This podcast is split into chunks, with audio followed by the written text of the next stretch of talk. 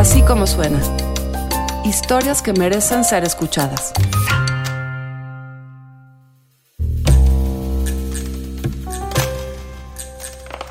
En febrero y marzo del año 2021, después de un año de pandemia, de encierros, estábamos todos desesperados. Empezaban a llegar las vacunas. Primero al personal médico, a los mayores de 60 años, pero sabíamos que ese proceso iba a tardar.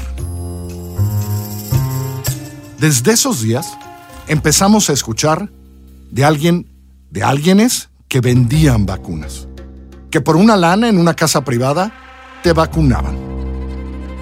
Algo así escuchó también Pedro Iriart en aquel entonces. Y Pedro lleva meses convenciendo a aquellos que se vacunaron o que ellos creen que se vacunaron, pagando una lana en una casa privada. El mundo de las vacunas clandestinas. El mundo de la desesperación. Y sí, el mundo de los que pagaron hasta 18 mil pesos para después darse cuenta que les habían inyectado agua. Así es como suena la desesperación, la clandestinidad y las vacunas pagadas. O quién sabe, a lo mejor ni siquiera eran vacunas.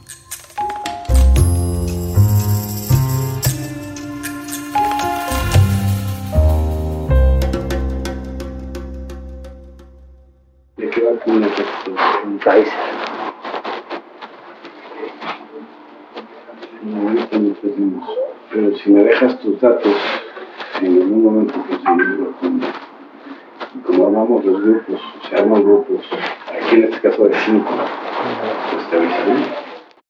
En la Ciudad de México es fácil encontrar todo de manera clandestina, si se sabe dónde buscar.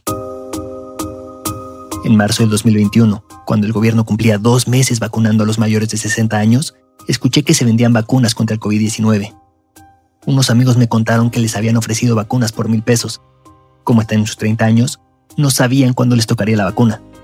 Para entonces llevábamos ya un año de pandemia, varias olas, mucho encierro y como todos estábamos desesperados. Esos amigos decidieron no comprar una vacuna. El que pudo fue a Estados Unidos a vacunarse. Pero no fueron los únicos que me contaron de lugares donde se rumoreaba que se conseguían vacunas. Fue hasta octubre del 2021, cuando ya casi la mitad de la población había recibido por lo menos una dosis, que logré encontrar un proveedor. Un conocido me contó que en un laboratorio vendían vacunas y me dio el nombre de la persona. Me fui a la dirección en Lago Xochimilco 121, una zona residencial de clase media donde están las oficinas y el almacén de Medical Life, el laboratorio donde me dijeron se distribuía la vacuna ilegal. No hay atención al público, aunque es fácil entrar al edificio si se sabe por quién preguntar. Hola, ¿qué tal, joven? ¿Se encuentra Bernardo Antunes? Ah, este, sí. ¿Me permite una identificación? Por favor, pase usted. ¿Tenía cita con él? No. Una vez que la señora confirmó que podía pasar, me indicó con una sonrisa cómo llegar a la oficina de Antunes. Por dentro es un lugar blanco, con salones grandes llenos de escritorios y gente trabajando con el sonido de fondo de las máquinas que movían las cajas en la bodega de al lado. Siguiendo las instrucciones caminé hasta el final del pasillo para llegar a la oficina de Antunes, el presunto encargado de entregar las vacunas a las personas que llegaban a recoger sus paquetes. Me habían dicho que lo único que hacía era vender el frasco con el medicamento, pero la aplicación era asunto de cada comprador. Sobre ese escritorio había una placa de color dorado con su nombre en letras mayúsculas, Atrás de él, un librero que rompía con la monotonía del blanco de las paredes. Cuando me vio entrar a su oficina, me invitó a sentarme sin hacer siquiera una mueca. Simplemente estiró la mano para señalarme un par de sillas que tenía enfrente. Apenas abría la boca para hablar, pero por suerte para mí, se negaba a usar tapabocas y la grabadora que tenía escondida logró escuchar cada palabra. Le solté la pregunta sin más. Tengo un problema, un lo mejor usted me ayudar. Tengo un tío que necesita la tercera dosis de la vacuna pero no la están poniendo en México. Nunca a lo mejor usted podría ayudarme a conseguirla. ¿De dónde viene? No, me mandó un amigo, un amigo de mi tía, no sé, no sé quién me mandó. Este, ahorita no tenemos. Sí tuvimos, estuvimos viendo y además teníamos el día completo. Antunes bajó la mirada para buscar un bloc de notas. Yo pedí permiso para tomar una pluma negra que estaba encima del escritorio. En el momento que Antunes se dio cuenta de que le había confesado sus actividades ilícitas a un completo extraño, quiso saber más sobre mí, su posible comprador. Me escabullí fingiendo ignorancia intentando desviar la conversación. Nuevamente contestó con un hilo de voz. No, no tiene idea, sí. Realmente no, ¿eh? Estamos en contacto. Muchas gracias. Salí del laboratorio con más preguntas. ¿Quién era Bernardo Antunes? ¿Y por qué Medical Life estaba vendiendo vacunas? Encontré que la empresa Medical Life se dedica a la producción de suplementos alimenticios, terapias físicas y estudios clínicos. Al parecer el año pasado implementaron la venta de vacunas, aunque esa, claro, no la anunciaron al público. El presidente de los laboratorios se llama Sergio Isaac Martínez Galeana, que también es apoderado de la empresa proveedora GISADCB, que en 2018 celebró un contrato por 5 millones de pesos con la delegación Guanajuato del Instituto Mexicano del Seguro Social, el IMSS. El contrato fue otorgado por adjudicación directa, es decir, sin ser licitado o concursado. Pero esas relaciones o contratos con el gobierno no indican nada sobre la procedencia de las vacunas. Lo que pude confirmar en esa visita a Antunes es que el negocio sirvió como centro de distribución de contrabando médico. El conocido que me mandó a Medical Life no era el primero que me contaba de las vacunas ilegales. De hecho, algunos las presumían sin pudor, y tampoco les importaba alardear del dinero que habían gastado. Pero al momento de pedirles que me dieran su testimonio con una grabadora enfrente, el no era rotundo. Las razones eran parecidas. Siempre había alguien muy cercano que tenía acceso a una vacuna pagada, pero se podía meter en muchos problemas. Seguí preguntando hasta que llegué Ernesto, a quien vamos a llamar así porque me pidió el anonimato para protegerse y poder contar su historia. Es un joven arquitecto de la Ciudad de México y tuvo acceso a la inyección antes que la mayoría del mundo. Aparte de esto fue a principio, o sea, eh, nadie tenía la vacuna en México. O sea, ni siquiera eh, te podías ir todavía a, a Estados Unidos. Eh, eh, empezaban a haber como rumores que en Amarillo, Texas, te podían vacunar, pero eh, no, eh, o sea, nadie la tenía. En enero de 2021 estábamos en medio del segundo pico de la pandemia. Entramos en un segundo confinamiento que fue más duro que el primero, porque ya sabíamos lo que era tener una vida normal después de haber salido de la primera cuarentena. Y nuevamente regresamos al encierro. La vacuna ya estaba en México, aunque se aplicaba solamente al personal médico de primera línea. Aún no se sabía cuándo se iba a vacunar al resto de la población, y el semáforo epidemiológico del gobierno seguía diciendo que era mejor quedarse en casa. Prácticamente todos los estados estaban en color naranja o rojo. Ernesto y su familia, como todos, estaban desesperados por salir de su casa para ver nuevamente a sus amigos, quitarse el tapabocas, volver un poco a la normalidad. Dice que dos personas, ambas con conexiones muy estrechas con el gobierno, convencieron a diferentes familiares de Ernesto de ir a buscar la vacuna fuera del sistema. Uno recomendó un doctor en las lomas y otro una doctora con consultorio privado en satélite.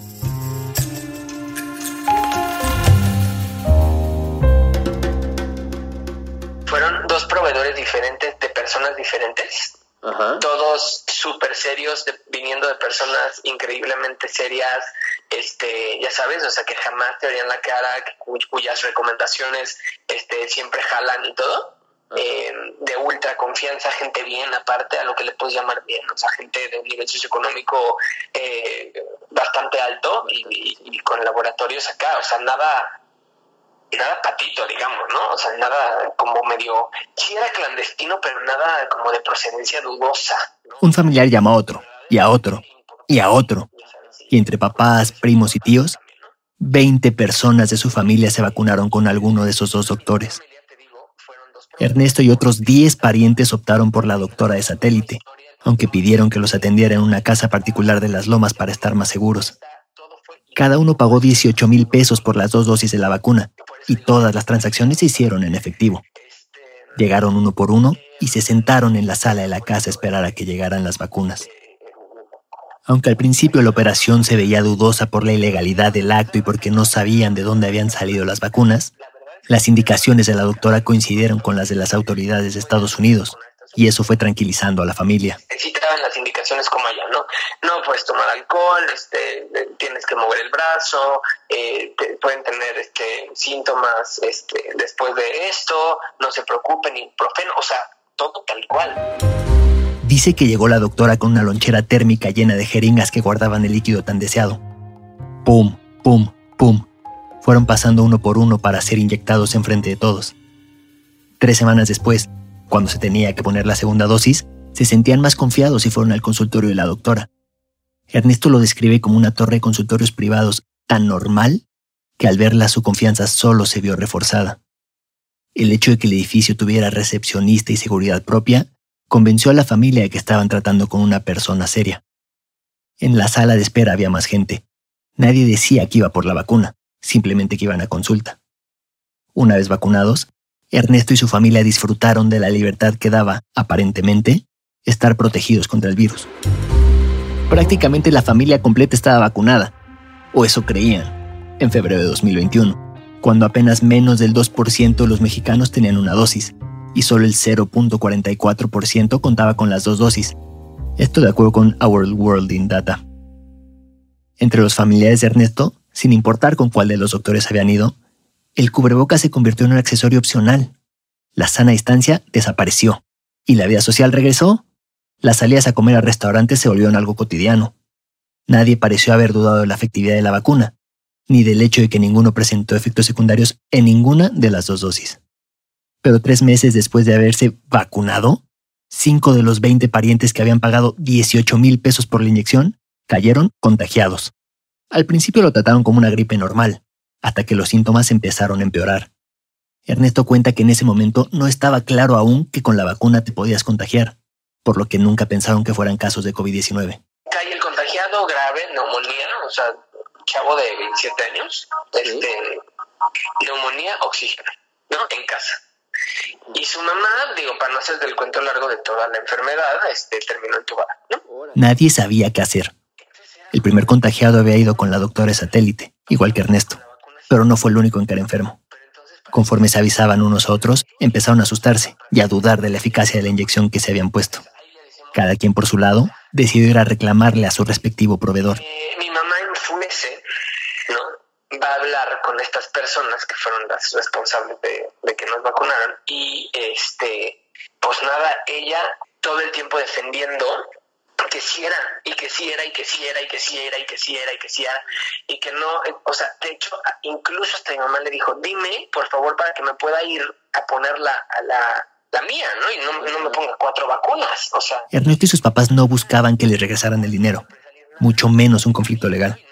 Solamente querían saber si lo que les habían inyectado era seguro. Le dijo, no voy a tomar represalias nada, nada más quiero que me digas la verdad. O sea, dime si, si, si me inyectaste está bien. O sea, todavía mi celular no está grabando. O sea, y ella insistía y le decía, y no te pongas otras porque vas a enfermar de gravedad. Así le dijo. Después de días, desesperados fueron con su médico de cabecera a contarle lo que habían hecho, para que les propusiera una solución y terminar con la incertidumbre. O sea, los doctores nos decían, es que no tienen la vacuna. O sea, ya pónganse la otra. Ya no, no, es que no hay forma, ¿no? Pero también nosotros al ver a la doctora, o sea, encarándola y diciendo que sí tienen la vacuna, pues fue este pues era de no puede ser que esta persona eh, pues esté jugando con eso ya sabes o sea, Una prueba de proteína Spike, que sirve para medir la cantidad de anticuerpos que ha desarrollado una persona, apareció como su mejor aliada. Pero esta vez, Ernesto y su familia querían estar seguros de que estaban tomando la decisión correcta. eh, mi abuela y mi abuelo de partes diferentes mi abuelo materno y mi abuela materna ya les había tocado la vacuna aquí en el en México. Y no tenían ellos este no hubieron no habían tenido covid. Entonces eh, dijimos pues ya para descartarlo vamos a hacerle este mismo test a una persona que se vacunó bien digamos y que no le ha dado covid para ver si sí presenta anticuerpos con la vacuna no El resultado de las pruebas llegó como un nuevo gancho al hígado, suficiente para doblar a cualquiera. se lo hacen ellos que se vacunaron del gobierno, digamos aquí en México, que no les había dado COVID y salen con anticuerpos. Entonces sí funcionó la vacuna del gobierno, que era de la misma marca, era Pfizer también, y pues a nosotros prácticamente nos inyectaron agua. De las 20 personas que habían tomado el camino clandestino para conseguir la vacuna, solamente aquellos que se habían contagiado tenían un mecanismo de respuesta contra el coronavirus. Aún con estas pruebas en la mano, los doctores les siguieron asegurando que les habían suministrado un líquido seguro y sobre todo, original. La Food and Drug Administration, la FDA de Estados Unidos, no recomienda realizar este tipo de pruebas, porque no son 100% acertadas, ya que pueden no detectar los anticuerpos inducidos por la vacuna. Pero para ellos, convencidos por la experiencia que habían tenido sus abuelos, el estudio era irrefutable. La teoría eh, eh, que existe dentro de esto es, sí se trajeron vacunas Pfizer, pero les falló la, o sea, al, ser ilícitas y clandestinas, obviamente, les falló la cadena de, enfriamiento. Aún con dudas, él y todos los miembros de su familia que habían tomado su mismo camino decidieron irse a vacunar nuevamente, esta vez a Estados Unidos. Yo según esto tenía Pfizer y me fui a poner Johnson en Estados Unidos. Eh, la verdad tampoco me dieron side effects igual que con la otra, pero eh, y no me echó la prueba de anticuerpos, pero bueno, me la puse en un Walgreens y ya no, o sea. Hasta el día de hoy, un año después, Ernesto prefiere guardar los nombres de la doctora y el doctor en secreto. Y como fue con nosotros el, el, mayor problema, como de ver los que alzamos la voz y tal, pues sabría. El pleito que tuvieron con los doctores duró varios meses. Algunos de sus familiares sí les regresaron los 18 mil pesos que habían pagado al principio, mientras que Ernesto decidió dejar el incidente atrás. No, no, no, porque, pues uno, número uno, pues también de alguna manera nosotros hicimos mal, ¿no? O sea, ¿por qué? Pues porque no debes, o sea, porque a lo mejor no, no es lo mejor, o sea, estás confiando en alguien que quién sabe que te está inyectando y te está dando un precio al azar, ¿sabes? O sea, y de algo que pues la verdad no es real, o sea, entonces, de entrada tampoco hicimos bien, este, digo, la lección está aprendida ya. Después de Ernesto seguí buscando casos de gente que pagó por su vacuna. Entre más preguntaba, más escuchaba rumores. Me contaron de más doctores, uno que tiene un consultorio en un hospital privado de la Ciudad de México y que vendía la vacuna en 20 mil pesos. Otro en Monterrey que cobraba algo similar. Me hablaban de personas dentro de las mismas farmacéuticas que conseguían vacunas de manera ilegal. Pero nadie quería que su testimonio fuera publicado, o simplemente no sabían el nombre de las personas que había que buscar para que les pudiera hacer una nueva visita con mi grabadora. Yo me preguntaba si la vergüenza de hacer algo ilegal tenía algo que ver con el hecho de que no me lo quisieran contar. Encontré a Rodrigo y Carmen, dos abogados jóvenes de la Ciudad de México, a quienes un familiar en común les consiguió la inyección en una casa en el Pedregal, al sur de la ciudad. Estaban dudosos de platicar lo que hicieron, pero accedieron a darme su testimonio a cambio de mantener el anonimato. Esto incluyó no ser grabados durante la entrevista. Rodrigo y Carmen me cuentan que lo más importante era que alguien que supiera de la clínica encubierta te consiguiera la cita. A ellos fue un miembro de la familia el que les consiguió el acceso. Rodrigo me confiesa que él era muy pesimista y pensaba que su turno para ser vacunado por parte del gobierno mexicano iba a tardar mucho, y decidió tomar la salida fácil. Así que en marzo del 2021, cuando el gobierno mexicano estaba vacunando a los mayores de 60 años, Rodrigo decidió tomar la oferta que le habían hecho. Carmen no se atrevió a hacerlo hasta julio cuando se enteró que la vacuna que le pondrían sería la rusa, Sputnik. Prefirió la incertidumbre de la ilegalidad contra una vacuna que estaba siendo muy cuestionada en esos momentos. Recuerdan que al llegar al lugar un guardia revisó que sus nombres estuvieran incluidos en la lista. Cuando les confirmaron que podían pasar, entraron al patio de la casa donde les cobraron una cuota de recuperación de 1.500 pesos. Les aseguraron que el dinero era para el episcopado mexicano, aunque ninguno de los dos está seguro de que así haya sido. Una vez que pagaron, la cajera les dio acceso al vestíbulo. Rodrigo me cuenta que era una sala parecida al consultorio de un doctor cualquiera. Con él había otras 30 personas. Cuatro meses después, cuando Carmen fue a ponerse la vacuna, la voz había corrido y había unas 50 personas con ella. Cuentan que entraba a la sala un joven vestido de médico acompañado de una chica vestida de enfermera. El doctor decía un nombre y la persona mencionada pasaba al consultorio. La vacuna misma era casi tan misteriosa y dudosa como la legalidad del lugar donde se la pusieron. Una vez adentro del cuarto, el doctor les explicó que las vacunas venían de Estados Unidos y que eran Moderna, pero les iban a dar una constancia con un lote de Estados Unidos de Pfizer con el que podrían sacar un certificado de vacunación norteamericano. A la hora de ser vacunado, Rodrigo dice que no se fijó en nada, ni en el frasco con la marca ni en la jeringa. Simplemente se volteó y sintió un piquete acompañado de un alivio de estar inmunizado contra el COVID-19. Cuando le pregunté cómo podía estar tan seguro de que le habían puesto algo real, admitió que muy fácilmente pudo haber sido engañado. Dice, con indiferencia, casi con cinismo, que él está consciente que le pudieron haber puesto agua. En México, la Secretaría de Relaciones Exteriores es la encargada de comprar las vacunas y traerlas al país. La Secretaría de Salud las recibe y la Secretaría de la Defensa Nacional, la Sedena, es la responsable de transportarlas. Estaba claro que sí hubo quienes vendían vacunas y quienes pagaron por ellas, o por una agüita en un frasco que parecía de vacuna. Pero, ¿y luego? Estando fuera del sistema, ¿qué hacían para demostrar que estaban inmunizados? Me contaron de las posibles soluciones para alguien con este problema. Una señora en el sur de la ciudad conseguía certificados reales. Alguien de la Secretaría de Salud los vendía en 3 mil pesos.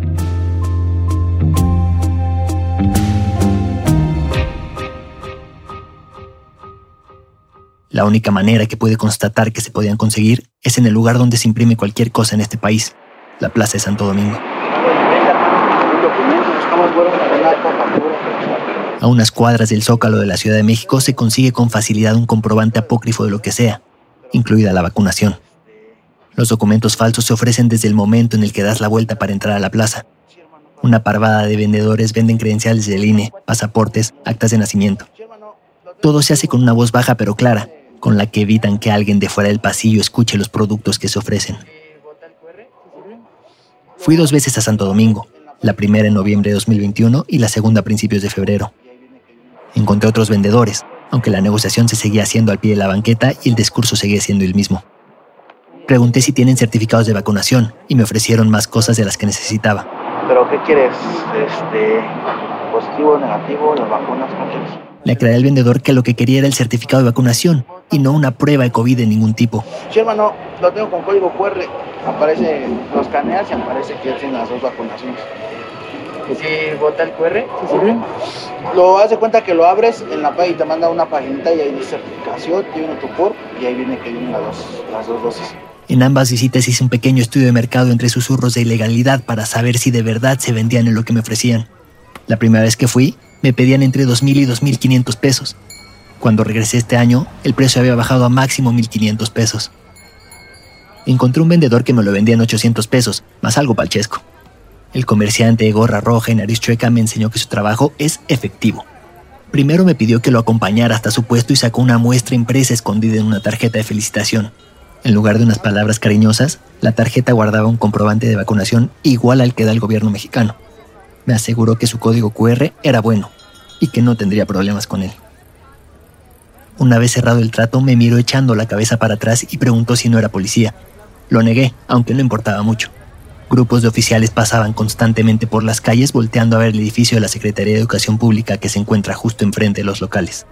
Ninguno quería ver lo que sucedía en el angosto pasillo. Primero me dieron un papel y una pluma con la que apuntó un nombre, Kurt, y la fecha en la que supuestamente me vacuné. El servicio fue tan bueno que hasta me preguntaron qué vacuna quería. Me recomendaron que escogiera Pfizer, la más común entre los clientes porque permite viajar a todos lados. Ese formulario se lo llevaron a un taller en la calle de Palma Norte, a espaldas de la plaza, y me pidieron esperar entre 40 y 50 minutos. Me aseguraron que sería rápido y me recomendaron comerme una torta para pasar el tiempo.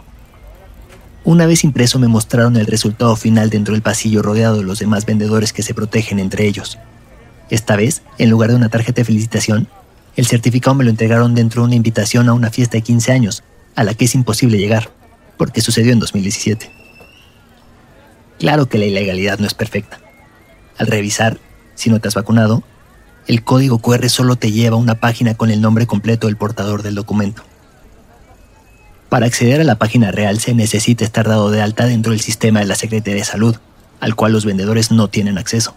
Pero, ¿quién realmente checa el código en un certificado de vacunación? Llevamos dos años de pandemia. Ya pasamos por Delta y Omicron. En México estamos en la tercera dosis y hay vacunas para todos, aunque no todos se las quieran poner. Las pruebas no son baratas, pero ya también están al alcance. Aún así, hay quien prefiere pagar por un certificado o una prueba falsa. Porque en esta ciudad se consigue cualquier cosa de manera clandestina. Y hay quienes lo compran aunque sea agüita.